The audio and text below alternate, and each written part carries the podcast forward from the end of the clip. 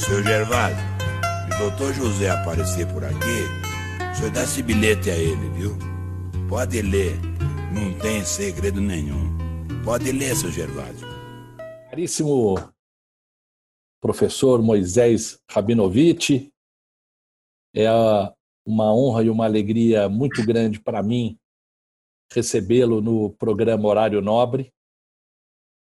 Eu, filho de jornalista que sou, aprendi a conviver com os jornalistas de uma certa forma, mas nunca estive com um correspondente internacional, nunca estive com um correspondente de guerra.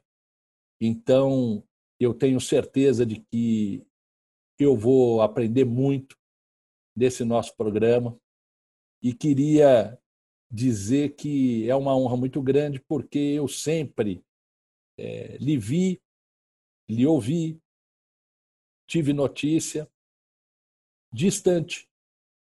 E para mim, tê-lo agora aqui, frente a frente, no programa Horário Nobre, é uma honra muito grande. Seja muito bem-vindo ao Horário Nobre.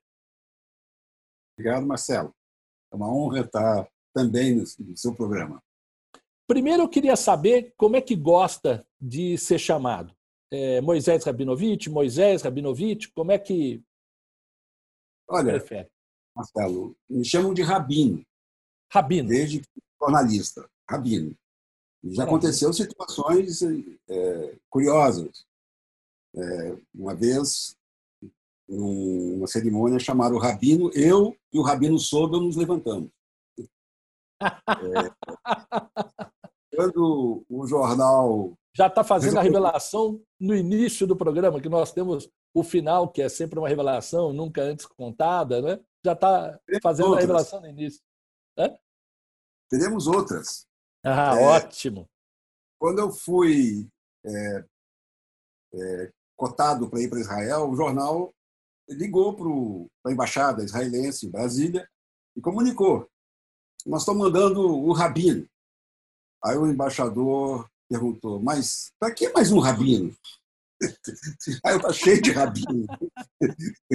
Aí que a pessoa, é, é, que era o Laércio Fernandes, amor, é, entendeu que ele estava falando é, é, como se fosse mais um colega do embaixador, que me conhecesse por rabino. Mas é isso. Mesmo em Israel, é, meu nome era Rabino, mas só que lá o, o, o rabino é, é, em inglês é rabi, né? E em hebraico é, é, é outro nome. Então não, não, não, confundia. Aqui no Brasil é que fica a confusão. Entendi. E rabino porque meu nome é Rabinovice. Cortaram pela metade para simplificar. Rabino, rabino. Muito bem, muito bem. Então tá ótimo. Rabino, nós gostaríamos muito de saber aonde nasceu, quem foram seus pais, seus familiares, qual foi o meio do qual surge o grande jornalista e correspondente internacional Rabino? Olha, meus pais fugiram da Segunda Guerra Mundial, né, do, Holocausto que acabou dizimando parte da minha família em campos de concentração. Eu fui nascer na Cruz Vermelha do Rio, em 45, 1945. A família veio de onde? Ah, meu pai veio da, da, da Bessarábia, como o, o, o Weiner da Última Hora. E minha mãe veio é. da Polônia, uma cidadezinha industrial né? chamada Lodz. E, e eu, ninguém acredita, nasci em Vila Isabel. Eu, e, e, quem me olha não acha que eu tenho pé no samba, mas a verdade é que a Cruz Vermelha ficava lá. Eu nasci, é, nasci é, precoce, nasci antes do tempo, e, e os médicos, o médico né, pediu meu pai um tempo antes de me registrar, porque não sabia se eu ia sobreviver. E uma semana depois eu, eu sobrevivi. Eles disseram para o meu pai que podia me registrar. E meu pai, com pouquíssimo português, quase nada, não soube explicar no cartório que eu tinha nascido uma semana antes. Então, eu tenho também duas datas de aniversário.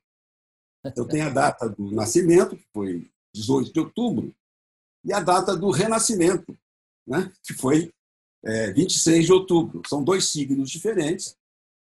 Toda minha papelada é, vem com a data de 26 de outubro, que é a data oficial, todos os meus papéis é, usam ela, mas eu, na verdade, sou balança e não escorpião. E, então, tem essas, essas pequenas confusões no momento do nascimento. É, a outra confusão foi a que me levou para o jornal. Mas Nós a gente vai chegar lá. Nós vamos Nós chegar lá. Minas. Eu, eu, eu, vivi no Rio até os 13, 14 anos e depois meus e... pais se mudaram para Belo Horizonte. Nasce Havia... em Vila Isabel, nasce em Vila Isabel, pai e mãe lá, tem irmãos, irmãs? Não, eu tenho um irmão que morreu recentemente, em maio, mas não de certo. Covid, de câncer. É, e vocês moramos então, em Isabel, nós moramos ah, em Fogo ah. e depois Copacabana e Laranjeiras. Eu estudava no, no colégio anglo-americano do Botafogo e, e, quando, quando mudamos para Laranjeiras eu ia a pé dele pela rua Farane até o edifício Zacatecas, em Laranjeiras, passando pelo clube é, Fluminense, do qual acabei sócio e torcedor. É. Passava também pelo Palácio da Guanabara.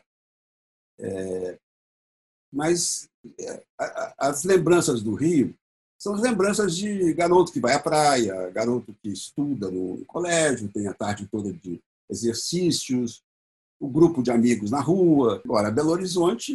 É... E lá estudou, ficou até os 13. No Rio, você disse? É. é. Fiquei, saí do Rio transferido para Belo Horizonte. Certo. Então, passou, era... passou por uma escola em Belo Horizonte. Passei por, uma, por um Colégio Batista Mineiro, em Belo Horizonte. Eu não, não era ainda secundário, eu fui passar para o secundário em, em, Minas já. Perfeito. E... Por que, que foram para Minas? Porque em Belo Horizonte já estavam os irmãos da minha mãe, que também vieram da Polônia. E eles se ajudavam mutuamente. No Rio não tinha quase ninguém. Então eles se mudaram para Belo Horizonte. Meu pai começou com uma, um pequeno negócio de roupas que cresceu, cresceu, cresceu, virou uma loja de imóveis, que virou uma fábrica de imóveis e que com o advento da televisão e não existia. Meu pai comprou é, móveis, né, que vinham televisão, a vitrola e o rádio. E a loja passou a vender isso, que não existia. E vendeu feito água, né? Vendeu, vendeu, vendeu. E aí meu pai fez uma fábrica de móveis. E depois teve mais duas filiais por outros bairros de Belo Horizonte. Meu irmão é que cuidava mais da, da, da área de negócios do meu pai. Eu, eu só estudava e depois eu fui embora de, de Minas. E estudou em colégio católico? Estudei. É, Estudei sim. É, em Minas, eu tive uma, num grupo escolar, grupo escolar Tito Fulgêncio, em que se rezava antes de entrar nas salas de aula. Fazia o nome do padre.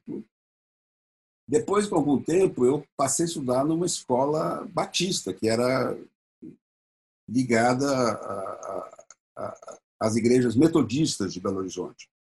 Eu eu decorei quase que todos os hinos que se cantavam na igreja. Namorei uma, uma moça metodista e até que eu fui embora de Minas. Né? E aí acabou essa aproximação com, com a religião metodista. A hora que foi embora de Minas, quantos anos tinha? Em que momento da vida se encontrava? Foi para fazer faculdade? Não, eu estava com eu estava com 18 anos. 18. Desde 16 eu já trabalhava em imprensa. Desde 16 anos eu estava eu trabalhei no Última Hora Mineira e também no E como é que foi isso?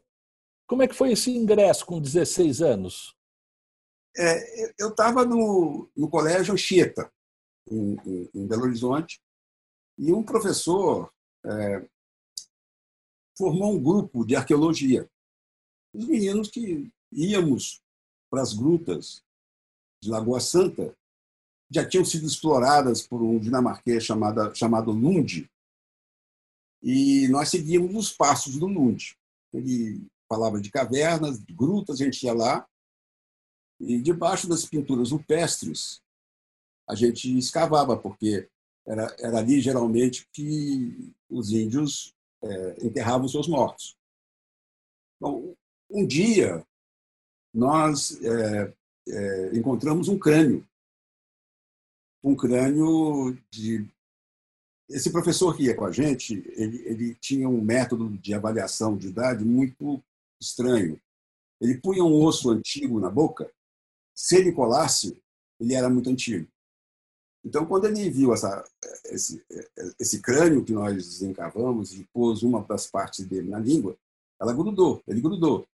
Então, é, parte dele foi enviada para os Estados Unidos e submetida a testes de carbono 14, que dataram o crânio de 10 mil anos de idade, ou mais de 10 mil anos de idade. Bom, com essa, com, essa, com, esse, com essa idade, nossa descoberta mudava a, a história pré-colombiana de Minas. E, e os jornais ficaram sabendo.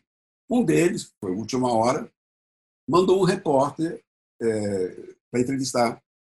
No dia seguinte. Você, como hora, representante. Porque eu era diretor do, grupo. Do, do, do Instituto de Estudos de Arqueologia do Colégio Anchieta. É, no dia seguinte, a manchete do jornal foi a nossa descoberta. Só que, ao invés de 10 mil anos, o repórter colocou lá um milhão de anos. Agora, um milhão de anos muda a história do mundo, não, não de Minas. E as agências de notícia, evidentemente, mandaram isso para fora. E, e as organizações de arqueologia, história, começaram a ligar para o colégio. Querendo saber mais detalhes. De onde que o jornalista tirou um milhão de anos? Ele falou para mim depois que foi mais um zero só. Mais alguns zeros. Muito boa. E então eu fui escalado para ir no jornal Última Hora desmentir a notícia. E eu fui carregando livros para mostrar que não existia crânio de um milhão de anos em Minas. E, e ficava num, num segundo andar de um, prédio, mas tinha um balcão que dava para Praça 7, que é a Praça Central em Belo Horizonte. Eu cheguei no balcão, depositei os livros e disse: é, Eu exijo a verdade a bem da ciência. Aí o repórter tremeu lá, ele estava lá. Isso, isso foi, foi, foi lá nos idos dos anos é, foi 60, 60. Foi em 60, foi, eu tinha 16 anos, sou de 45. Eu vou, eu vou explicar por que eh, me assustei. Porque parece que você jogou os livros hoje em algum balcão e estava exigindo que respeitassem a ciência hoje, com essa foi, pandemia. Foi em 63, 62. É, porque hoje não estão respeitando a ciência como não respeitaram lá em 62. É. é eu sei que me levaram para o José Weiner. José Weiner que era o diretor, era irmão do Samuel Weiner, que Olha. é o dono da Última Hora, da rede nacional da Última Hora. A Última Hora tinha uma rede no Brasil. E, e ele falou para mim, olha, senta na redação escreve, a gente publica. E foi o que eu fiz. E quando eu terminei, eu entreguei o texto para quem estava do meu lado. E logo me perguntou, olha, você, você não quer ser repórter? Eu falei, mas como assim? Nós estamos precisando de um repórter de polícia. Eu falei, mas nunca fiz isso, não sei. Disse, não, a gente se aprende, é fácil. Não existia faculdade de jornalismo na época. Ah. E quem fez a proposta para mim foi Alberico Souza Cruz, que depois se tornou conhecido por ser diretor da Globo. Verdade. E é mineiro também. É, ele estava deixando a reportagem policial. Ele era um dos maiores nomes da reportagem policial. E eu, então, no dia seguinte, já estava lá. E daí, uma semana, a polícia passava na minha casa para me pegar quando tinha algum crime, porque a eles interessava é, a notícia. Né? Se, se eles descobrissem um assassino, não tinha valor nenhum se a imprensa não registrasse. Sai da última hora, recebe o convite para ir para onde? O Diário de Minas, em Minas também. Diário de Minas. já de Minas, onde, por onde tinha passado Gabeira, Fernando Mitre, hoje nomes na imprensa nacional.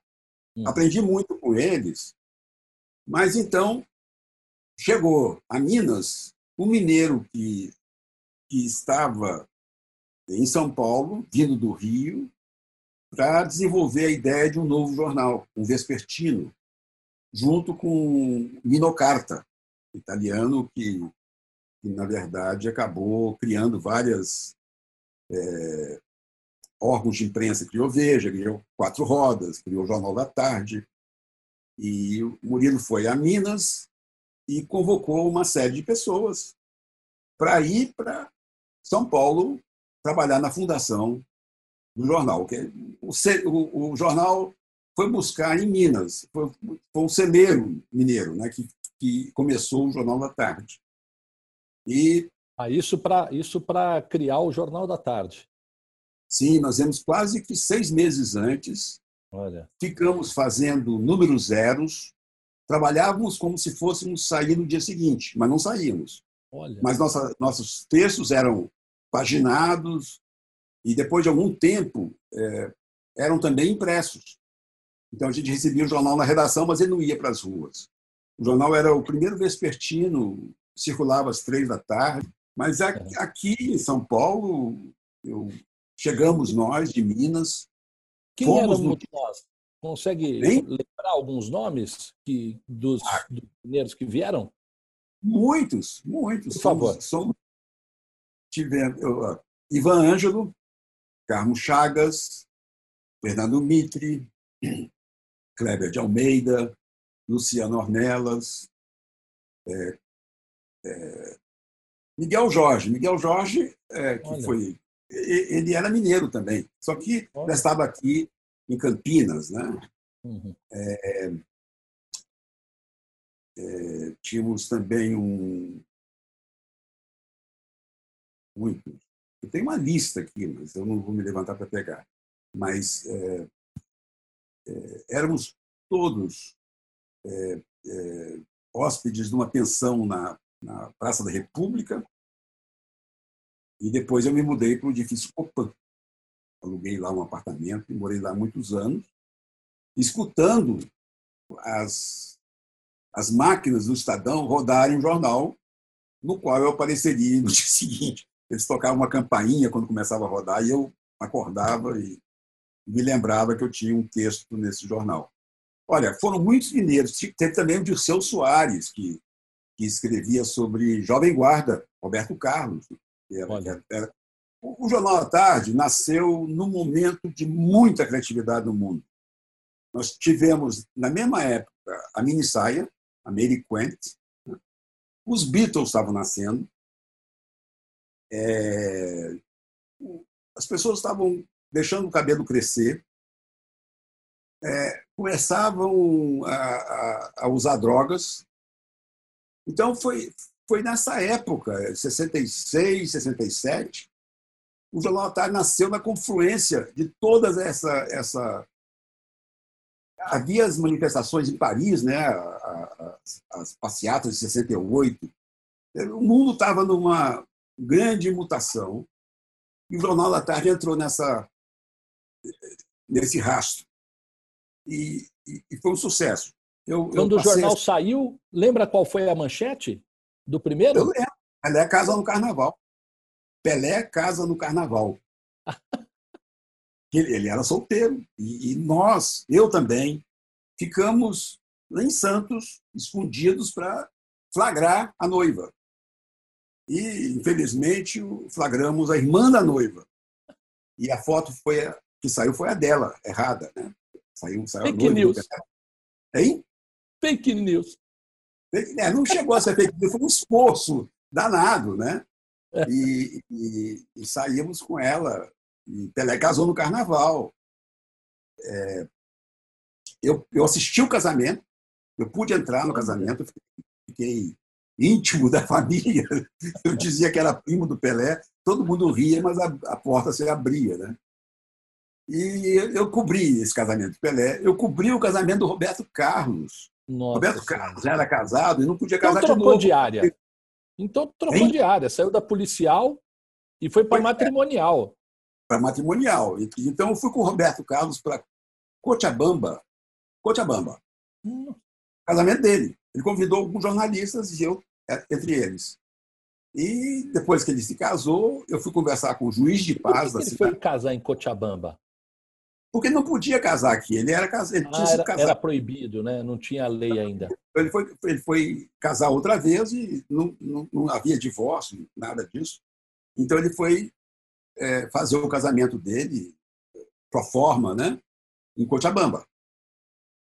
Cochabamba? Santa Cruz de la Sierra? Bom, eu sei que eu fui conversar com o, o juiz de paz e o juiz de paz me disse que, olha, não vale nada esse casamento. Eu fiz porque ele me pagou, mas juridicamente, legalmente, ele não tem valor algum. Então eu corri para agência telegráfica Western, que tinha no centro da cidade, e desfiz o casamento do Roberto Carlos para o jornal. Mandei um som de telegramas contando tudo. E, e embarcamos no avião com o Roberto Carlos, que ia passar a lua de mel em La Paz. E fomos todos para La Paz, no mesmo hotel que o Roberto Carlos. No dia seguinte, eu acordei cedo e fui para o lobby, fiquei no lobby. Aí eu vi, de repente, o Roberto Carlos passando enfurecido. Né? Eu falei, pô, é meu artigo, ele deve, ser, ele deve estar furioso comigo, porque casou e eu desmenti o casamento, só pode ser comigo. Enfim, o, o telegrama não chegou até hoje no jornal. Nunca chegou. O telegrama que eu passei tantas vezes, tantas vezes, jamais chegou e foi uma grande frustração para mim. E o Roberto Carlos não estava enfurecido comigo, então. Não tinha nada contra mim. Voltamos todos felizes para São Paulo. Ele continuou fazendo aqueles, aquela, as reuniões da Jovem Guarda e eu cobrindo o, o que na época se chamava de especial. Eu fazia reportagens especiais. Então, eu saí do Roberto Carlos, ia cobrir enchente no Rio, ia cobrir incêndio no, no Joelma, eu ia na, na, na avalanche que é muito difícil, hein? Eu, nós, olha, nós fizemos muita coisa interessante. O primeiro transplante do coração daquele João Boiadeiro. Olha, eu... nós eu, eu, fui um dos primeiros a chegar no. Eu e o Miltinho de Almeida, nós dois somos os primeiros a chegar em Caraguatatuba depois que ela foi arrasada por uma avalanche de terra. Nós ganhamos o prêmio Écio com essa história. A manchete era Aqui jaz uma cidade. Aqui jaz uma cidade. A gente trabalhava bastante e bem. Ganhamos quase todos os prêmios Essos de equipe, porque éramos eh, repórteres com muita vontade de ser repórter. Não se conhecia isso. A gente era, a gente tinha tesão de trabalhar. A gente estava ganhando o que nunca sonhava ter ganho. Tarde eu, eu quando o, o Sadat, o, presidente egípcio, Muammar Sadat, é, Sadat. Bom, o presidente egípcio ele, ele resolveu visitar Jerusalém em, 60, em 77 e o jornal estava sem correspondente em Israel. Até então, o correspondente tinha sido o Sirotsky, Naum Sirotsky, que vem da família Sirotsky, do sul do país, dona do jornal Zero Hora, e ele próprio criou a, a revista Senhor, que fez muito sucesso durante um tempo. E ele era correspondente do Estado com um nome e do JB com outro nome. Ele fazia os dois jornais com nomes diferentes. Mas ele era adido cultural da Embaixada do Brasil em Tel Aviv. Então, ele, ele foi, acabou proibido pelo Itamaraty de, de mandar notícias para o jornal. Não, não era compatível. E aí, então, ele deixou uma pessoa que escrevia em inglês, enquanto ele estava é, é, enquanto ele se tornou incapacitado para ser correspondente. E para o jornal receber os artigos em inglês, traduzir para o português, era uma coisa difícil. com a, a, a, a notícia de que Sadat ia visitar, Anwar Sadat, Anwar al-Sadat, com a notícia de que Anwar Sadat ia para Jerusalém, quebrando muros de ódios entre os povos árabes e Israel, é, o jornal decidiu me mandar. E eu fui. Eu fui para lá e, pouco, pouco, depois que o, o, o, Sadat esteve em Jerusalém, a tempo de ir com o Menachem Begin, foi o, o primeiro-ministro eleito, para o Egito na primeira viagem de israelenses ao Cairo. Então, eu fui no mesmo avião do primeiro-ministro Menachem Begin, um avião da El Al, que é um, era uma coisa inteiramente inconcebível, né? um avião israelense que sempre entrou no espaço aéreo egípcio para bombardear, agora levava o primeiro-ministro um bando de jornalistas para a convite é, do Egito para iniciar as negociações de paz depois que Sadat tinha estado em Jerusalém. Como é que Quando a gente chamava de rabino? Chamavam de rabino ainda. Quando chegávamos a, ao Cairo, entrou nos alto-falantes do avião a voz do Sadat convidando a gente um sobrevoo às pirâmides. E o Menachem Begin é, aceitou e logo mandou distribuir taças de champanhe dentro do avião. E dois caças MiG soviéticos, era a União Soviética ainda, apareceram lado a lado do avião da para escoltá-lo. Então, quando nós chegamos em cima das pirâmides, o Menachem Begin fez uma frase que impossível de esquecer.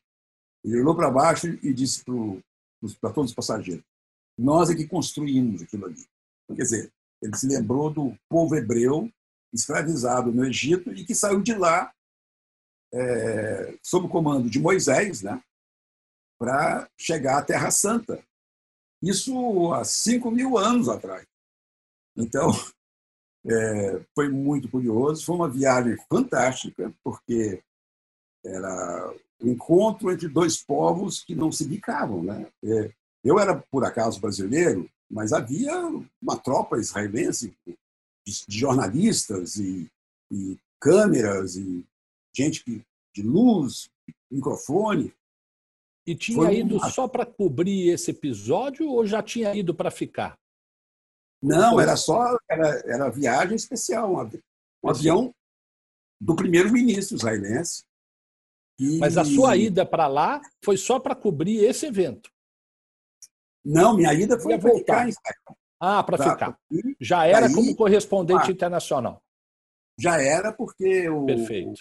o, o que se previa para a região era uma um, muitas consequências do que tinha acontecido, tanto que as consequências foram o assassinato do Sadat, foram os atentados, terror, grandes atentados terroristas. Você eu estava lá nesse período todo? Eu fiquei, todo, fiquei oito anos, os oito anos seguintes eu fiquei lá. E passei por atentados, a, a, a, a destruição do, das usinas nucleares do Iraque pelo, por Israel, é, as invasões israelenses do Líbano, eu fui para Beirute, é, vários combates com os sírios, enfim. O Oriente Médio era o coração do mundo na, na época. Ele determinava o preço do petróleo, determinava divisões mundiais. Havia a União Soviética com a Síria e saindo do Egito, porque Sadat se aliou aos Estados Unidos e Israel. E nessa época você era solteiro ou era casado? Eu fui é, recasado. Eu tinha me separado no Brasil, mas eu, eu voltei né, e eu queria que meus filhos fossem comigo. Ah. Então eu, eu propus à minha ex-mulher que voltássemos ao casamento. E foi uma temporada boa, voltamos. Voltaram e foram com os filhos e viveram tudo isso com, com a família toda. É, mas não tanto assim, porque é, ela depois. É, é isso estava guardando para o final, para aquelas não revelações, mas se eu puder revelar agora, eu, a gente antecipa. tendo outra revelação para o final, não tem problema nenhum. Fique à vontade que o, fica um programa de revelações, que é ótimo, cada história é maravilhosa.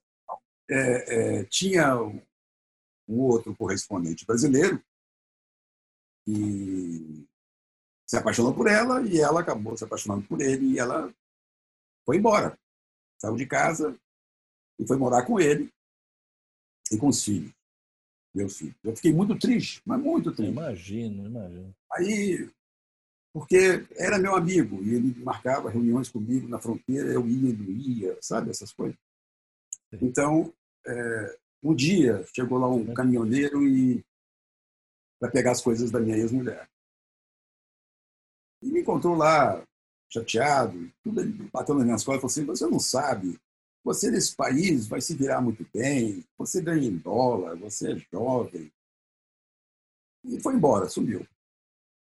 E, e um tempo depois, é, passou em Israel uma, um grupo da, da revista Cláudia, com modelos brasileiros para fazer um, um editorial de moda. E a comandante da, da Regina Guerreiro, que ela chamava, e existe famosa. até hoje, é famosa editora de moda. Exato. Me convidou para jantar e, e com, a, com, a, com, as, com, as, belezas que ela tinha trazido. E fomos lá nós. No meio do, do jantar, tem uma, uma, uma das mulheres me chama a atenção, diz assim, olha, tem, aquele cara está fazendo gesto sem parar, não é para você, não? Olhei para ele e fui lá conversar com ele. Era o motorista do caminhão, que dizia, eu não te falei? Eu não te falei? Ele achava que eu estava com o harém todo. Eu tinha constituído um harém. E, e aí começou outra vida, né? Uhum. Eu, Mais alegre. Mas, casei outra vez. É, uma brasileira que passou por Israel. Ah. Enfim, Israel era um correspondente, não pagava impostos. Ele comprava tudo é, sem imposto, como se estivesse num grande duty free. Então, e, e, ainda ganhava em dólar. Eu tinha um carro é, bacana, um Citroën com três alturas diferentes. Você ligava, ele subia um pouquinho, depois passava uma, uma altura ou outra, dependendo do terreno que você ia é, rodar. É, ele era muito bom para mim porque eu andava no deserto às vezes e ele não ficava é, encalhado. Então, a, a, a, as mulheres viviam atrás dos correspondentes, porque eles podiam comprar para elas geladeira, máquina de lavar, tudo sem imposto. Elas pagavam, você que comprava para elas. Né? E ainda tinha a, a chance de levá-las para o exterior, depois que saísse do, do, de Israel, né? Do, da missão lá em Israel. Então, a vida teria sido até mais fantástica e, e alegre se não tivéssemos entrado num período de guerra, mas muita, muita guerra, muito, muita ida ao fronte, muito trabalho extenuante, trabalhava-se muito e depois é, com fuso horário que aparentemente seria é, bom para o correspondente, mas que na verdade é, era ruim porque eu tinha a manhã toda livre. Eu podia ir para a praia, eu morava perto da praia, quando eu chegava em casa meio-dia, eram seis horas da manhã no Brasil. Não tinha chegado ainda ninguém no jornal.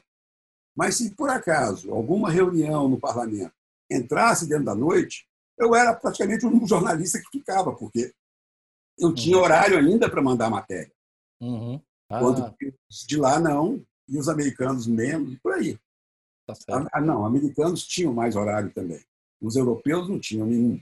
Então, havia essa essa, essas nuances. Né? Então, eu nunca ia ao cinema, eu nunca saía para jantar. Eu estava sempre no, no, no teletipo. Eu tinha um telex em casa. Eu tinha um telex em casa. Ah. E transferia as matérias por telex. Né? Entendi. E era essa a vida. E isso, inclusive, assim, quando foi para o Líbano, que contou para nós também, a mesma coisa. É, só que no Líbano tinha o, quando, quando eu fui para o Líbano, eu, eu, eu, não voltava, eu ficava, né? Eu ficava no hotel em que estavam os correspondentes estrangeiros, já sem, já sem a, a já, já não mais na retaguarda das forças israelenses. Nós nos perdíamos em Beirute e ficávamos numa área que era, inclusive, muçulmana. Era um hotel em que toda a imprensa estava e havia, inclusive, uma coisa muito engraçada: tinha um papagaio que imitava o silvo de um, de um míssil. Então, quando chegavam novos jornalistas para substituir os veteranos, a gente punha o papagaio em ação. Né? Ele, ele fazia assim, e todos aí correndo. Achava que o míssil ia explodir no hotel. E era o, o, o batismo de fogo que a gente dava para o recém-chegado. Havia no hotel também é, bebidas alcoólicas, que era proibido numa área muçulmana. Né? De vez em quando aparecia um, um, um radical e metralhava o bar em protesto contra a bebida alcoólica.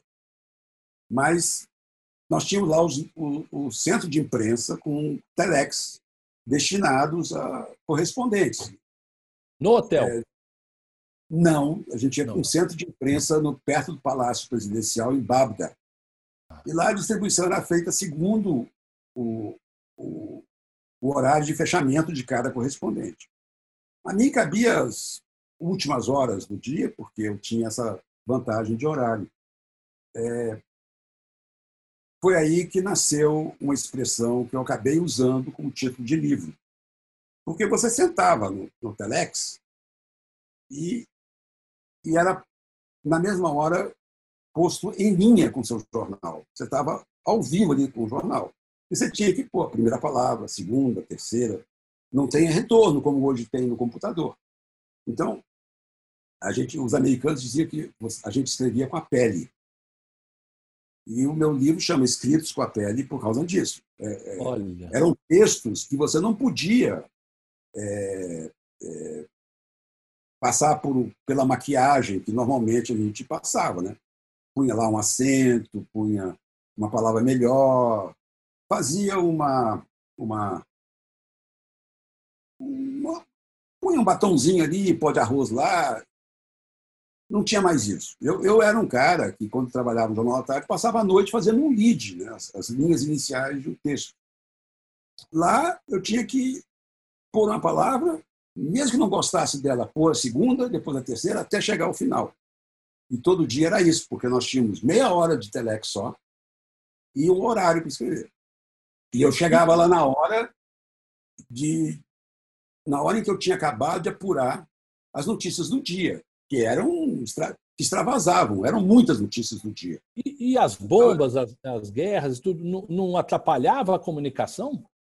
De noite quase nunca tinha é, explosões e guerras. Eu, inclusive eu saía para jantar depois disso com Fernanda Silva Pinto da Globo. Ah. A gente ia para um, um restaurante e ficava vendo pela janela as balas traçantes, aquelas balas luminosas que um lado do porto tomado por muçulmanos, por, OLP, disparava para o outro lado do porto, que era também da OLP, que deu, trocava, que dialogava. Né? Então, era um, um céu é, é, cheio de trajetórias luminosas. Né? E a gente comia ali, é, tomando um vinho muito bom, e às vezes atendido por um garçom brasileiro, porque no livro tinha muitos brasileiros. Né? Olha.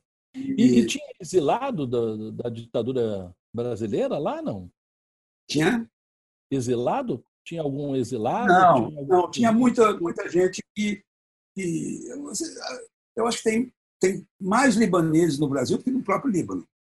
Se não tem, aqui é, é o maior é, é, reduto de libaneses do mundo. Fora, fora de lá. Perfeito. Então, é, eu, eu, uma vez parei numa cidadezinha, no interior do Líbano, indo para Israel, porque o Telex tinha acabado, tinham sabotado o Telex, bombardeado ele. Bombardeado o Telex? É, às vezes, às vezes, quando as notícias não agradavam um lado, uma facção, era só detonar o, o, o, o transformador, né, que dava energia para o hotel ou para a Bábida, e acabava o telex.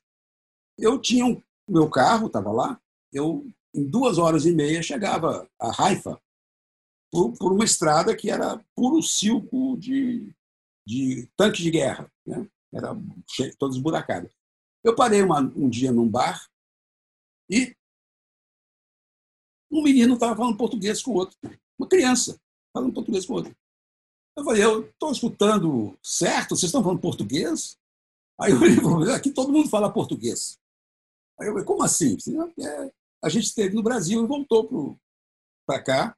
A cidadezinha chamava Elbirê, ficava no Vale de Becá. E aí eu quis conhecer a cidade, parei lá, já estava parado, peguei máquinas fotográficas, fui lá ver, conhecer o pessoal. Era um, um, um, um clã cujo é, patriarca tinha vindo para São Paulo, fez dinheiro aqui, e um dia um médico aconselhou voltar para o Líbano, porque ele estava com, o pulmão comprometido. E falou para ele: olha, vai e, respira o, o, o, ar puro do Líbano, você se cura. E ele um dia foi respirar o ar puro do Líbano e passou um avião e bombardeou ele. Morreu. Mas ficou a família toda lá. O único que não era brasileiro era um religioso, era um imã da cidade. E, e, e, e como os brasileiros são sempre bem-humorados, apelidaram ele de Sheik de Ipanema. Ele era todo branquinho, né, religioso, e não sabia o que, que significava Sheik de Ipanema. As pessoas falavam Sheik de Ipanema, ele ria junto, mas não sabia. Era uma cidadezinha chamada El Biré, que existe até hoje, continua lá. Talvez os brasileiros que tenham voltado já não falem mais é, é, português. Mas o livro. E só para eu é... entender, mas só para eu entender, então bombardearam eh, e impediram que mandasse as notícias para o Brasil e foi em direção a, a, Israel e parou nessa cidade e nessa cidade conseguiu eh, enviar a, as matérias. Não, eu, não. eu, eu, não, enviei, eu, eu, continuei a viagem para Tel Aviv, para minha casa.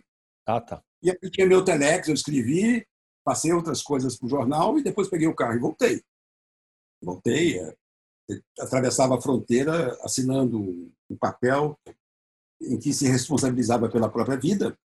E aí você, o exército israelense te dava uma toalha com uma determinada cor, você punha no teto do carro, para que a aviação soubesse que ali estava um jornalista, que não era para bombardear aquele carro. Nossa. Então, é, você, você, eu voltava para o Líbano e continuava a vida, que era extenuante, era da manhã à noite, bomba. Você tem uma ideia? O dia que eu acordei assustado em Beirute foi o dia em que não havia bombas. A gente escutou os sinos das igrejas.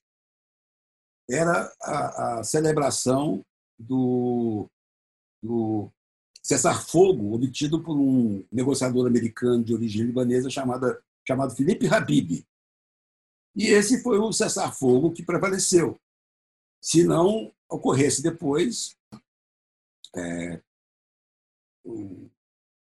a, a, eleição praticamente imposta por Israel e que elegeu o Gemael como, como futuro presidente, e ele foi detonado por um carro-bomba no seu escritório de Beirute, e aí os cristãos libaneses avançaram nos campos de Sabra e Shatila, guardados por Israel, e fizeram um massacre, os famosos massacres de Sabra e Shatila, na qual Israel teve responsabilidade indireta e foi punido o general é, Sharon, que depois se tornou primeiro-ministro.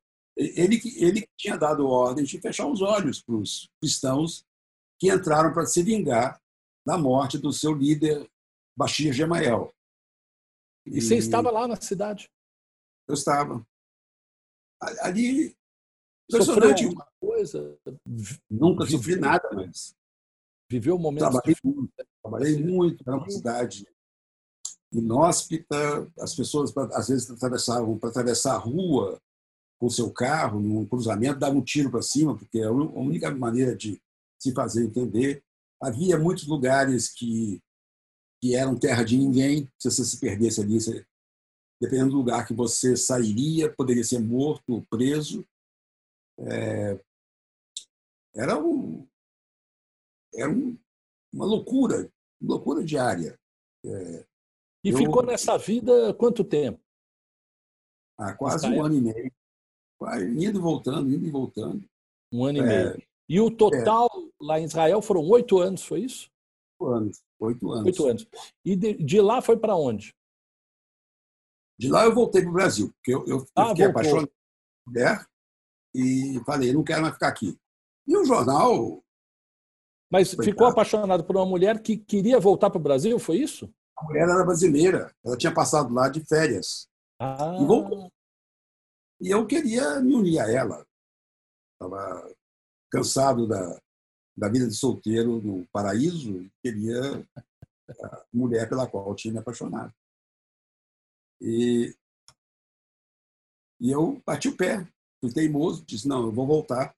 E para o jornal era ruim, porque ele investiu muito em mim. Né? Ele investiu num cara que acabou é, é, se tornando bastante íntimo da história do Oriente Médio, conhecia tudo, tinha várias fontes, era muito fácil é, obter as informações. Enfim, o jornal não quis, eu quis, voltei para o Brasil. Mas chegando aqui, o jornal me mandou para Washington. Quando eu fui para Israel, o jornal disse para mim: olha, vai para lá e espera a paz. Eu poderia estar até hoje. Até hoje não chegou a paz com os palestinos. É verdade. Para Washington, a, a, história era a negociação da dívida, era o Brasil endividado, FMI. Enfim. Aí eu fui para Washington, fiquei seis anos lá. Acabei na, na, invasão americana do Panamá, acabei na guerra de El Salvador, acabei na, na, na Nicarágua. Vamos, vamos pegar uma, uma, as, as melhores histórias dessa, dessa sua passagem por Washington, com essas idas à, América Central. Mas antes eu queria lhe passar a pergunta de um colega seu e amigo, jornalista, correspondente internacional, que trabalhou junto no Estadão, que é o Roberto Lameirinhas. Olá, amigos, olá a todos. Um grande prazer aqui me dirigir ao meu grande mestre Moisés Rabinovich.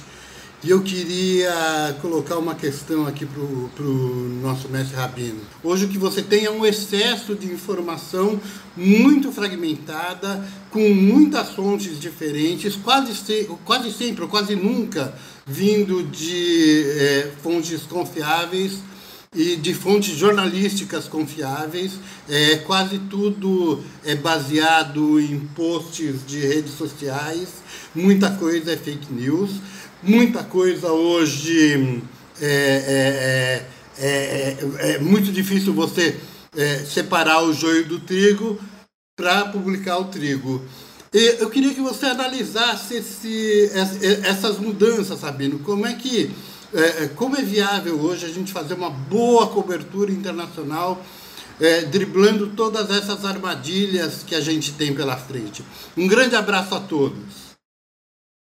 Bom, Ladeirinha, é, eu acho que nós somos é, uma espécie em extinção. O correspondente já não é mais o mesmo. Você Veja uma guerra. Eu, eu, eu, eu estive em guerras em que você tinha um fronte e do outro lado tinha um outro fronte. Sabia onde estavam os inimigos combatendo. Hoje os mísseis vão às cidades, no interior da cidade. Você não tem mais uma frente de batalha, não tem mais uma fronteira que o míssil para e pede para poder entrar. Não, eles, os mísseis são disparados de navios no mar e atingem o alvo exato dentro de um país. Entendeu? Quando um ataque é feito com drone, digamos que, estejamos no Afeganistão, o drone vai lá no interior do país e despeja uma bomba num, num procurado terrorista, sim, considerado terrorista. Ele morre. É, a notícia demora um pouco a chegar à cidade. Quando chega, como é que você vai para aquele lugar? O que, que você vai encontrar lá? Não encontra mais nada? Acabou a história. É, você pode ter consequências disso. Se o drone erra e acerta um casamento, você vai procurar os familiares de quem casou e levantar toda a história outra vez. O, antigamente você era livre de passear entre um fronte e outro. Hoje, o exército americano, quando leva jornalista, ele, ele exige que ele seja embedded, quer dizer, ele esteja incluído na tropa. E enquanto na tropa, ele não pode mandar material. É só quando ele acaba a operação, ele sai da tropa, aí ele pode escrever. Não há nenhum problema de escrever o que ele quiser. Mas é, a informação se tornou perigosa. Se você está é, no Oriente Médio e, e vê um, um grupo de soldados descansando debaixo de uma árvore e você transmitir isso por uma rádio, é bem possível que um avião passe e jogue uma bomba em cima deles. Porque todo mundo está de antena ligada no Oriente Médio. É, você, no tempo da guerra, no tempo que o Iraque começou a disparar mísseis contra Israel, a CNN marcava é, onde caiu cada míssil.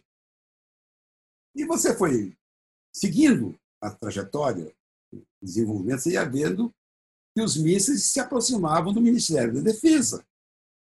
E a CNN publicava isso. Israel censurou. Por quê?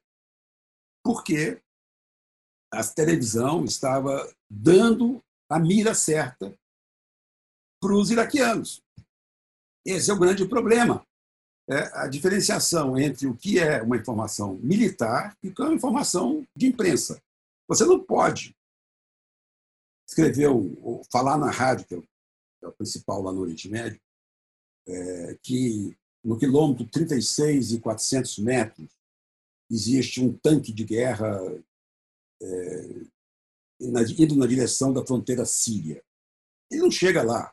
Você, isso não é informação é, que você vai usar no jornal de amanhã. Isso é uma informação militar. Você está dizendo que o. Olha aí, ó, o tanque está chegando aí na sua, na sua casa mata. Dá, dá um jeito nele, senão, você, senão ele vai atirar em você. Então, é, os jornais que mantêm correspondentes internacionais hoje são poucos. São os quatro grandes americanos: Wall Street Journal, New York Times, Washington Post e Los Angeles Times. Esses têm em permanência. Os outros ou mandam o que a gente chama de paraquedistas, o, o correspondente que desce na hora para cobrir uma coisa e depois volta, ou não manda ninguém. Eu, enquanto em Washington, eu fui mandado várias vezes para Israel de novo, porque teve o assassinato de Rabin, teve o assassinato de Sadat, teve eleições em Israel, e era muito fácil, e teve as guerras do, do Golfo. Então, era muito fácil para o jornal me mandar de Washington para o Oriente Médio, porque eu já chegava lá, alugava um carro com um telefone e já ia transmitindo matéria. Já ia vendo para os lados, já começava a conversar com os amigos, coletando informações que já davam outro rumo à cobertura do jornal no fronte da guerra. Então, é, é, essa é uma grande dificuldade. Depois tem mais uma coisa que, é muito importante.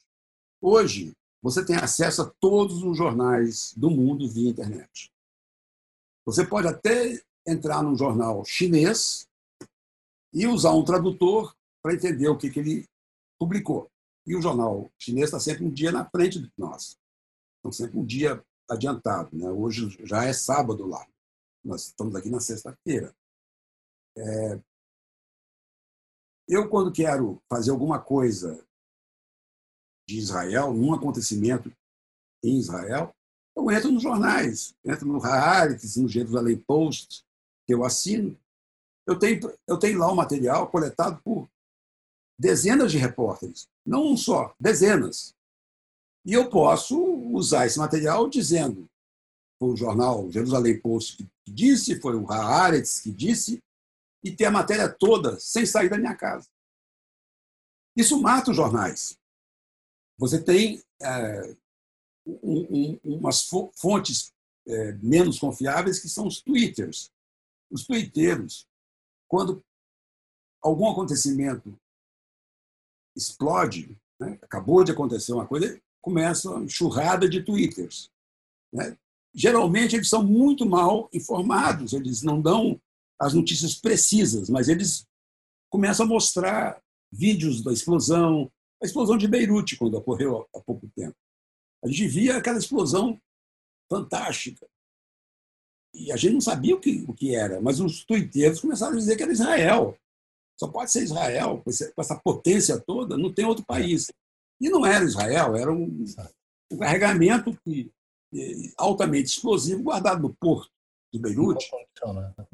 E agora, hoje, o, o, o presidente da época é, tornou-se réu, porque ele recebeu avisos de que essa carga explosiva estava lá, era perigosa e não tomou providências. Exatamente. Então, é, é difícil você hoje. Acabou a grande fase do correspondente, do Hemingway no fronte espanhol, os, o fotógrafo capa, esse jornalismo romântico do qual eu participei, felizmente, é, não existe mais. As guerras são bem álcool em gel, você passa, você, você entra higienizado e sai limpo. Mas, Rabino, sabe que, que você está é, fazendo uma narrativa e a primeira coisa que me vem à cabeça é a, a emoção que eu tenho quando vejo um correspondente é, que fala é, muito é, da Arábia Saudita, fala muito do Líbano, que ele tem parentes, que é o Guga, da, da Globo News. Ele passa essa emoção, ele se emociona, ele, ele é um correspondente nesse, nesse formato que você está contando. Ele, ele é da região, ele estudou a região, ele esteve nesses países todos e sabe é, o que está acontecendo de verdade. Ele sente o que está acontecendo. É diferente de você é, olhar para o acontecimento de uma forma exteriorizada. Para ele, aquilo lá é intimidade. É ele naquela, naquela situação. Então, ele, ele, ele passa a informação apaixonadamente. Ele, ele conhece quem é o, o rei saudita, ele sabe quem é o presidente Assad, ele sabe, ele sabe o contexto da região. E, e, e embora sem ir para lá, sem estar presente, ele consegue é, é, perceber a gravidade do que aconteceu, o que, que ela, para onde que ela vai nos levar. É, esse o, o correspondente hoje. Ele não, ele não vai para o local, ele não está cobrindo uma guerra, ele não está lá investigando a morte do, do jornalista saudita na Turquia. Ele sabe quem é o rei saudita, ele sabe quem era o jornalista do Washington Post, ele sabe quem é o presidente turco. Né? Então, juntando tudo isso, ele pode passar um quadro para você com muito, muita emoção, muito sentimento e não só racional. É, é, é uma realidade. Nós, nós temos ainda alguns correspondentes dessa, dessa estirpe. Né? O Lamirinhas, o, o William Wack, o Iraque tem muito tempo que não vai ao fronte. Ele cobriu o Líbano comigo, ele, Fernando da Silva Pinto, é, e muitos outros que passaram por Israel e acabamos indo juntos. Rosa Freire de Aguiar, que era mulher de Celso Furtado, ela trabalhava na, na Isto É, e foi para a guerra comigo várias vezes. É, você tem ainda alguns repórteres intrépidos né, que, que querem é, é, investigar o que está acontecendo e, e, se entregam de corpo e alma à notícia. Qual foi, a, qual foi a cobertura que mais lhe abalou, que mais te emocionou? Tantas. Eu lembro de pedaços. Eu lembro de um pedaço da, da invasão do Panamá, dois pedaços da invasão do Panamá. Conta para nós. Uma quando os aviões americanos bombardearam e os telhados caíram sobre as pessoas que estavam nas casas, nas fábricas, nos depósitos. Você e a viu... gente perambulava lá por esse, por esse trecho. O cheiro era, era impossível de aguentar. As pessoas estavam é, mortas debaixo do, do concreto né? e sem poder cheiro. De cadáver. Nossa! Cheiro de cadáver. O, outro, o, outra experiência desse tipo foi em El Salvador. Havia um grupo guerrilheiro lá chamado Farabundo Martí, que não permitia a população tirar as pessoas mortas do lugar em que elas tinham morrido. Então, eu vi uma vez um cadáver se putrefazendo onde tinha sido armada uma feira. E nessa feira vendia carne. E como é que você podia conviver com isso? Não, tem, é uma das guerras mais ferozes que eu vi foi a guerra em El Salvador, porque não se respeitava absolutamente nada, não havia garantias de trabalho para fotógrafo. Na verdade, eles eram os primeiros alvos. É, não se respeitava jornalista. Eu fui entrevistar o presidente de El Salvador. Eu entrei no, no gabinete dele, ele fechou a porta-chave. Era tudo é, é, desconfiança, suspeita, é, possibilidade de golpe. É, é, El Salvador foi uma coisa dura. Outra coisa que me, me, me, não se apagou ainda da minha memória são os mortos da AIDS. Eu fui a, ah. a Uganda e em Uganda os mortos eram levados de bicicleta para o cemitério, o cara pedalando e o caixão atrás. Quase toda a classe média da cidade tinha morrido. Por quê? Porque o, o, os, os ugandenses vinham do interior, de suas aldeias, trabalhar nos bancos das cidades. Ganhavam seu dinheiro, iam para a farra nos fins de semana, viravam aidéticos, depois iam visitar suas famílias sem saber que estavam contaminados, contaminavam suas famílias e depois voltavam para a cidade. Uma mortandade, de Nossa, tal forma que, que os bancos, que eram americanos, ingleses, baixaram uma ordem dizendo que ausência por enterro só do familiar mais íntimo, mãe, pai, irmão, Nossa. mas primo, tio, não, não vai faltar. E as mortes no interior, levadas pelos que estavam na cidade, eram tratados por bruxos, né? é, é, é, bruxaria. Ninguém sabia o que era aquilo, não havia explicação. As mulheres morriam e eram tratadas com mágica, com magia. Né? E era horrível de ver isso. E qual foi o momento em que você teve mais medo de morrer? Desses vários. Foi, foi, foi quando eu, eu eu descobri a cidadezinha de Alubirê, pouco antes. Eu contei que eu parei lá e vi duas crianças conversando em português. Mas Isso. por que eu parei lá, eu não contei. Vou contar não. agora. Vamos lá. Eu vinha de Israel porque tinha acabado o, o, a comunicação com o Brasil por telex. Havia sido sabotado o gerador. Então, eu cheguei numa cidadezinha de uma rua só e numa ponta, na ponta, vinha uma turba, uma multidão muçulmana gritando, esbravejando, furiosa. E eu parei o carro com placa de Israel, eu tinha, me chamava Rabino, eu tinha uma barba até quase um umbigo, e eu disse, acabou, vou morrer aqui, né? Eu estava sozinho também. Se eu desse ré, eles iam perceber que eu estava fugindo poderia levar um tiro. Se não ali, mais adiante, avisaria alguém que eu estava fugindo. Então eu fechei o carro e fiquei lá dentro. A turba é, entrou dos lados do carro, o carro tremia e eles passaram e eu sobrei. Não fizeram nada? Nada, nada, absolutamente nada. Eu não fiquei pensando muito nisso, não. Eu acelerei e fui parar nesse, nesse, nesse bar. Antes de conhecer os meninos falando, antes de perceber os meninos falando português, que já deveriam estar falando lá, eu perguntei o que, que tinha sido aquela multidão. E o cara me explicou que o, o, o, o imã, Musa Sadr, chamava, o chefe religioso da cidade, ou da região, ele era mais importante que o da cidade, tinha ido para a Líbia, tinha ido, não para a Líbia, tinha ido para Trípoli, tinha ido para tinha ido para a Itália. Só que o avião fez escala em Trípoli, no, no, na Líbia. Tem um Trípoli no Líbano também, mas ele foi para a Líbia, no Trípoli, na Líbia. E lá ele foi sequestrado pelo Gaddafi, e nunca mais apareceu. Essa multidão queria a libertação de Moussa Sadr. Estava protestando para que Moussa Sadr fosse libertado pelo Gaddafi. E por isso eu sobrevivi, talvez.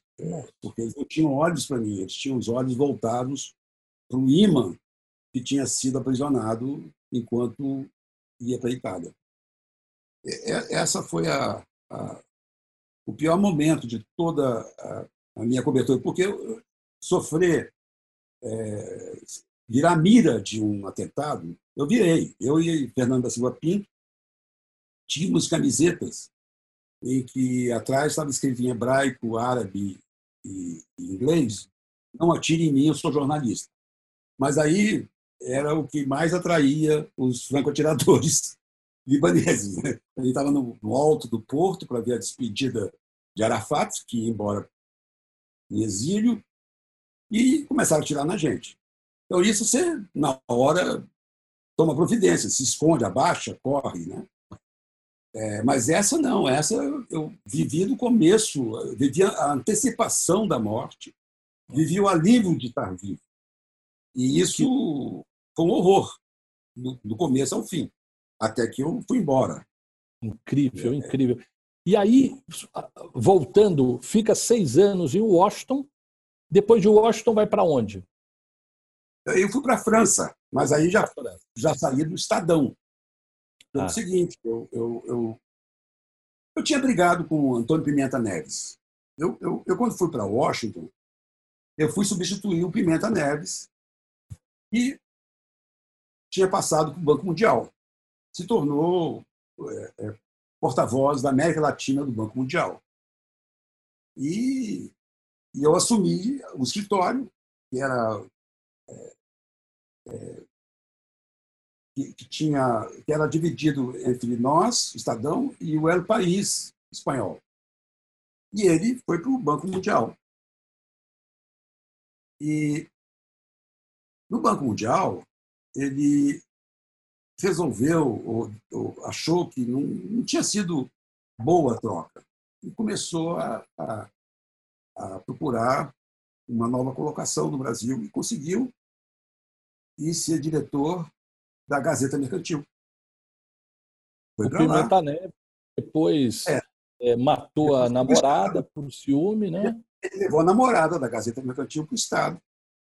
E no Estado teve um, romance tumultuado com ela e acabou a matando. Assassinando. E, e, e você foi para Paris?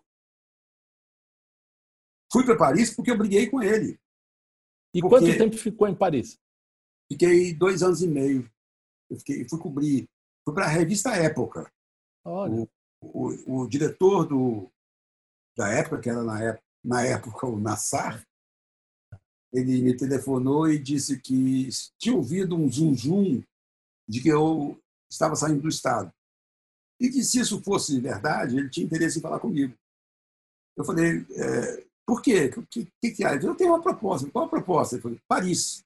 Preciso sair. Sair do estado. Ele disse o doutor Rui Mesquita, que me desejou um exílio dourado, ele entendeu a eu tive com Pimenta, mas ele não podia, na época, se afastar o Pimenta. Uhum.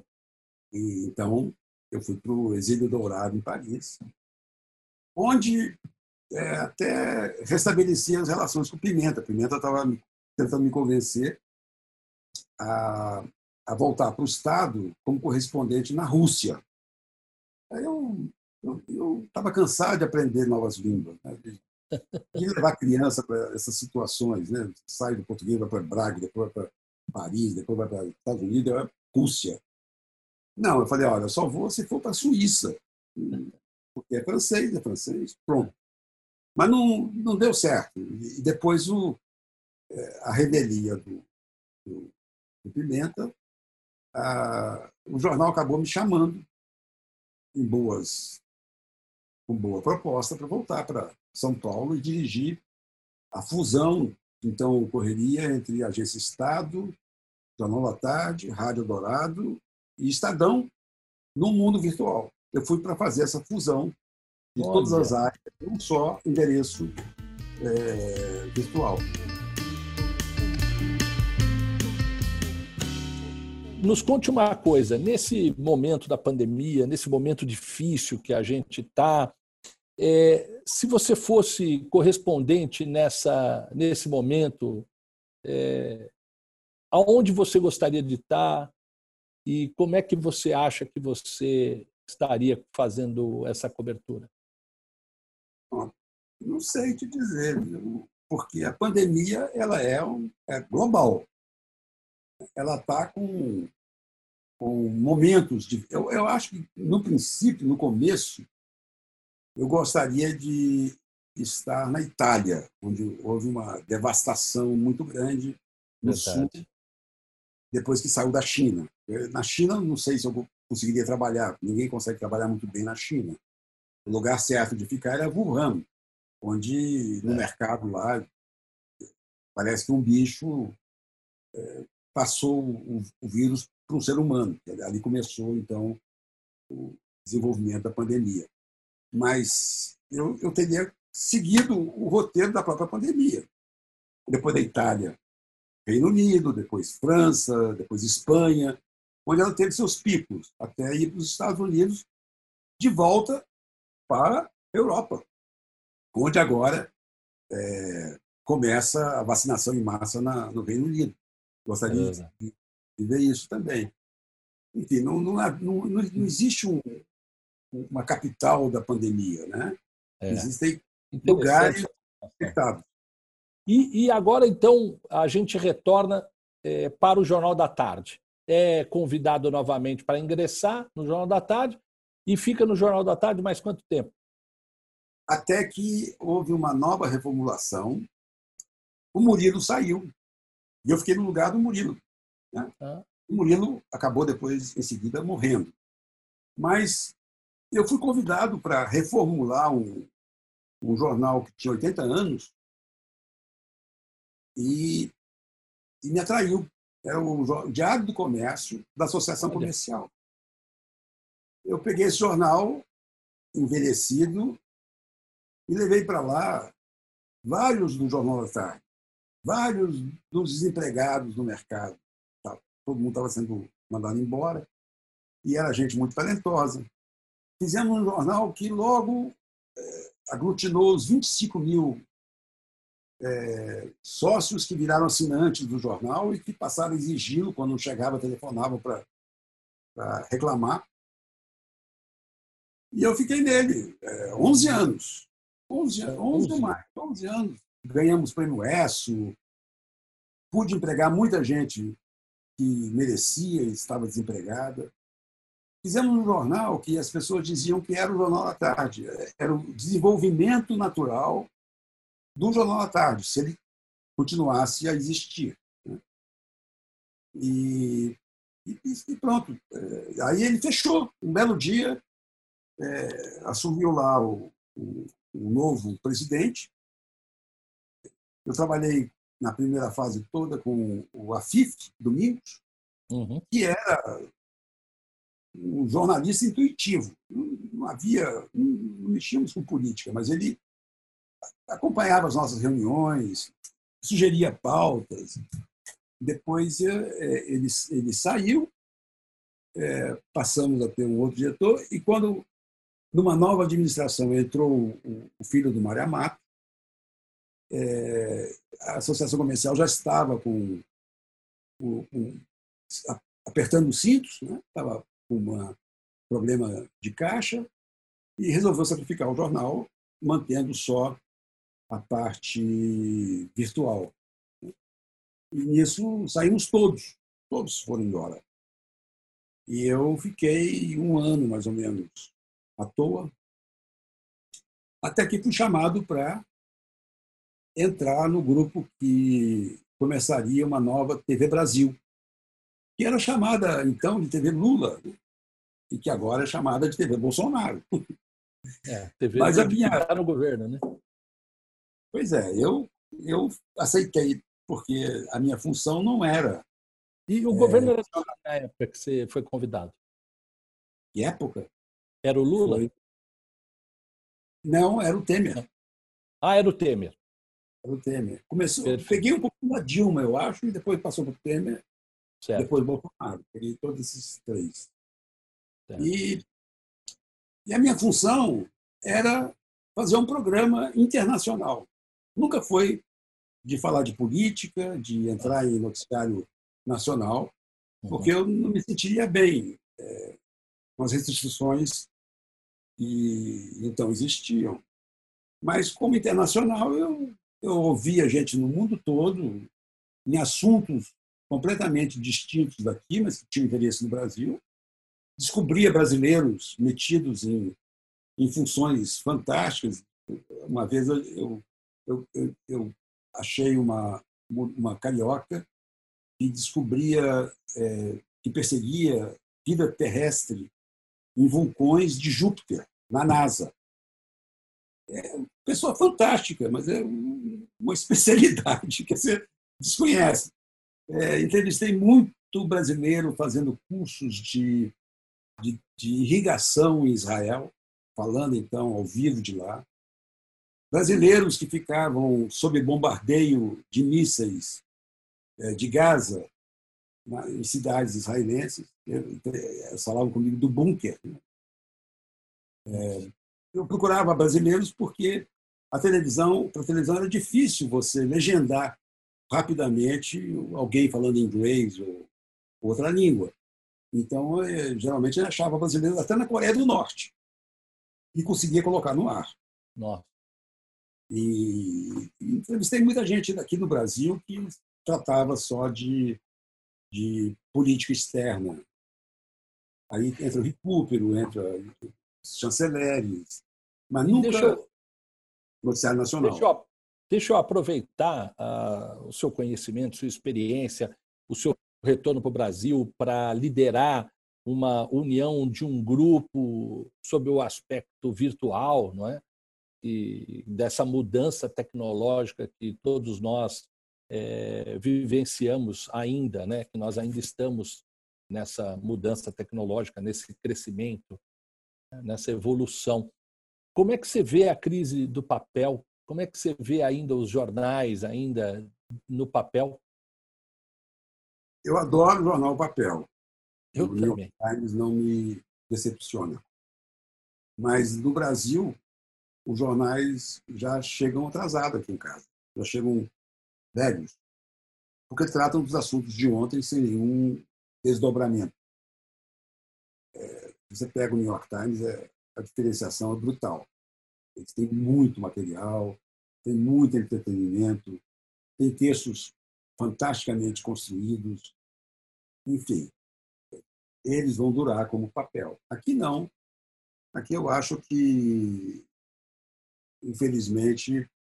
Mas o é New York Times hoje não é só virtual? Não.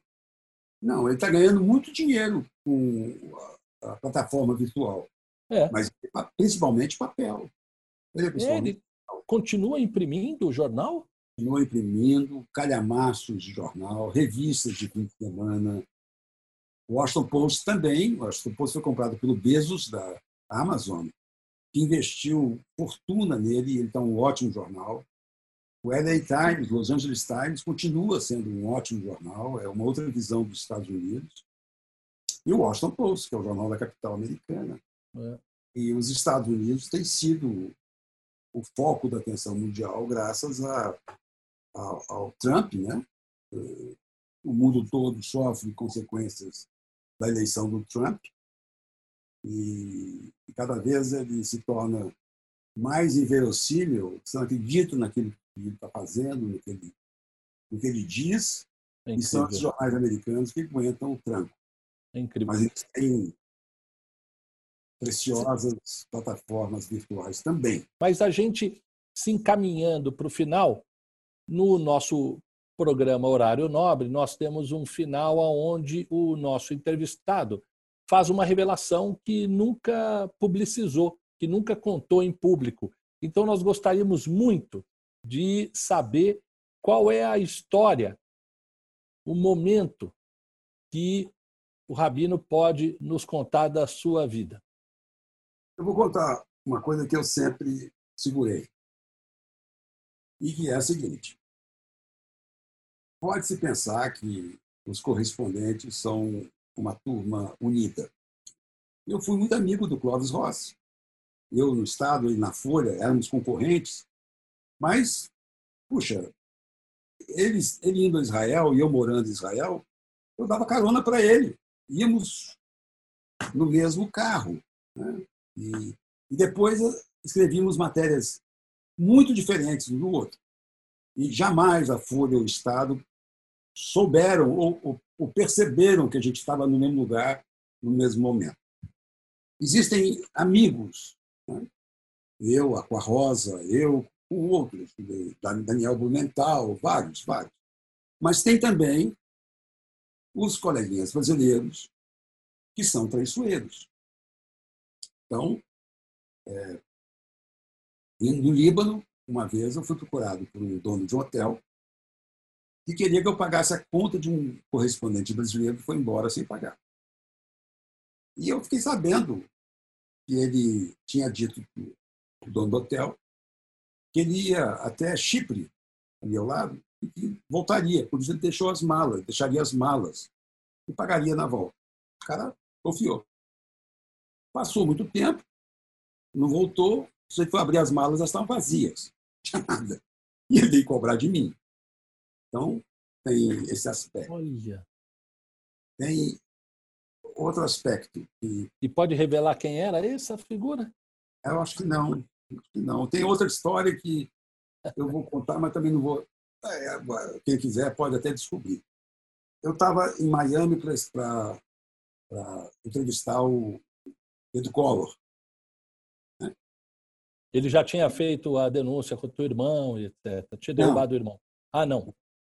Não, é, do irmão sim, mas ele ia fazer mais, né? E tinha também outros correspondentes brasileiros na cidade atrás do Pedro. Só que eu já estava com, com a entrevista marcada. E tinha um repórter, um correspondente do, do Jornal da República, existia um Jornal da República, que desconfiou que eu tinha uma entrevista e não saiu mais do meu pé. Onde eu ia, ele ia. Eu, numa hora, falei para ele: escuta, tudo bem, você quer ir, nós vamos. Mas tem, temos, temos que respeitar as regras do jogo. Temos que sair juntos. Não, você não pode sair antes de mim, de jeito nenhum. Vamos para casa do Pedro. Pedro nos recebeu, achou estranho que ele estivesse lá, o outro. Mas ele falou: olha, vocês só podem dar isso na segunda-feira, dia tal o cara deu no domingo. Pô. Então, isso é, é, é um, um, amargor. Houve e você, você respeitou, você respeitou e ele te furou. Ele furou. E era a história da mãe dele, do, do... as histórias apimentadas do Pedro Collor sobre o irmão e, e, que levou a mãe a ser hospitalizada por um ano até morrer. É verdade, é. É, é, é difícil engolir ah, difícil. Só não conto os nomes, porque são nomes importantes. Depois foram diretores de jornal tal. Tem uma história que eu não, não foi direta comigo, mas mostra bem a canalice. É, Sarney visitava Nova York. E uma repórter da Veja, Flávia Secres, repórter da Veja, que hoje trabalha na Google, na Califórnia, descobriu que a, a entourage do Sarney estava comprando computadores sem parar. Era o início do, do laptop, do computadorzinho. E, e era o famoso Toshiba, eram os Toshibas. Né? Então, havia uma entrevista coletiva da imprensa e o porta-voz da presidência disse: Olha, é, vamos separar vocês em grupos. Cada grupo de quatro ou cinco é, discute uma pergunta e um faz a pergunta.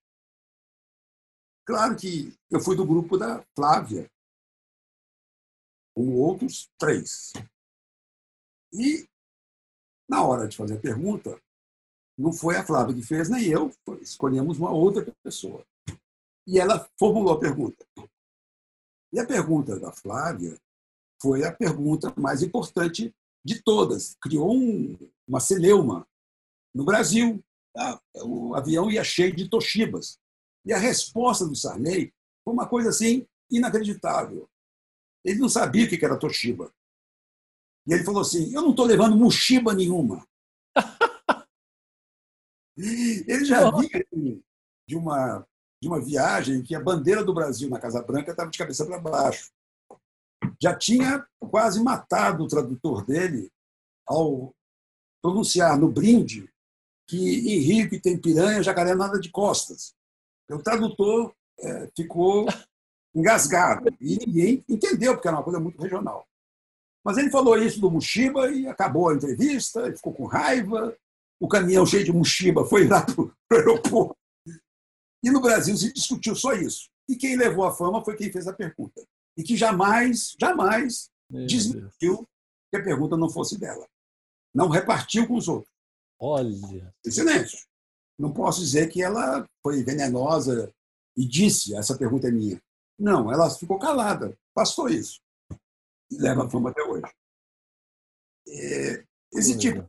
Então, o que eu quero falar é que os correspondentes brasileiros são muito bons, assim, isoladamente. Mas quando em grupo, há, há certos correspondentes que querem acabar com os outros. E tem gente muito famosa aí nesse pedaço, gente que constrange. Eu, bom, vou contar o. o, o eu estava em Nova York, ainda no Sarney. Eu, o, o, o câmera da Globo, que era muito meu amigo, Paulo Zero, ele me convidou para ir no carro da Globo para o museu que o Sarney ia visitar. Então, Agradeci, entrei no carro. Quando chegou Paulo Henrique Amorim, que já está morto, uhum. para mim, olha, aqui só Globo, viu? Me tirou do carro. Tá bom. Peguei um táxi e fui atrás. Dois dias depois estávamos todos em Miami. E o Paulo Henrique Amorim, é, com toda a certeza de que ele é o âncora mais conhecido do mundo, né? entrou no cordão de isolamento para entrevistar o Sarney. Levou um supapão do segurança americano. Conhecia ele, não sabia quem. Tu não sabe quem eu sou. Ele não sabia nada, ele, e nem entendia português. Aí o Paulo Henrique Amorim vira para mim e diz: assim, Rabino, Rabino, empresta seu celular. Eu falei: olha, ele pertence ao Estadão, mas eu vou te emprestar. Foi a minha vingança. sido posto fora do carro da Globo, é. para onde eu tinha sido convidado. Então, eu contei um nome, eu falei um, um dos nomes. É verdade. Vê, é. todos são desses níveis.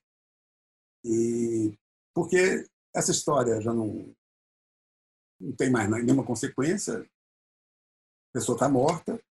É. E depois ele, no final da vida, ficou conhecido por isso mesmo, por muitas coisas desse tipo. Então, é, é verdade. É verdade. Bastante. E agora está nos revelando aqui, e isso é muito bom, vai ficar para as futuras gerações. É, é, é ótimo esse registro. Compartilhei com o Clóvis Rossi muitas das histórias, ele me contou outras também. E não somos um time muito é, é, agregado, sabe? É, eu tive muitos amigos correspondentes brasileiros, fiéis, mas conheci algumas figurinhas que, por favor, é, estavam apenas querendo tirar você para escanteio, aproveitando-se de você ao mesmo tempo. Os 15 minutos de fama. É isso. Agora, eu quero lhe agradecer demais essa enorme oportunidade, esse privilégio, essa honra de ficarmos esse, essas horas todas conversando, eu conhecendo, tendo esse privilégio de conhecer melhor sua vida é, pessoal, profissional e poder deixar esse registro histórico da sua bela vida. Muitíssimo obrigado pela grande oportunidade de deixar o registro da sua história no programa Horário Nobre. Olha, para mim foi um grande prazer. Eu confesso que eu aprendo com a memória de, enquanto eu vou falando, vou lembrando de, de acontecimentos, eu, eu tenho alguns insights que são importantes para mim mesmo. E eu acho que é uma função de quem é veterano passar a bola para os mais, os que já estão a caminho da trajetória que você fez. Ela é diferente hoje, o mundo mudou muito, o mundo vai sair mais mudado ainda da pandemia. O jornalismo se alterou muito depois que eu entrei como repórter de polícia de última hora. Imagina. Hoje estou aí em novos projetos e todos ligados mais à internet do que ao papel. Que coisa boa. É característico do, novo normal da imprensa mundial. Coisa boa. Nós estamos aqui no aguardo dessas novidades dos seus próximos passos, viu? Muitíssimo obrigado. Marcelo, eu chamei de Marcos sem querer, você corrige. Fica Olha, eu e o meu irmão somos uma coisa só. Meu irmão escreveu para o Jornal da Tarde, Marcos Nobre. Foi confusão. E está tudo certo mas eu quero é, lhe dizer que foi agradabilíssima a conversa, foi ótimo. Nós vamos Ainda deixar bem. um pouquíssimo do registro. Vai ficar muito bacana. Muitíssimo obrigado, viu, Rabino? Muito obrigado você, Marcelo. Receba um forte e fraterno abraço. Obrigado. Ah, eu vou, eu vou buscar água, gente, já venho. Só um minutinho, por favor. Eu tenho aqui, você quer? boa, boa.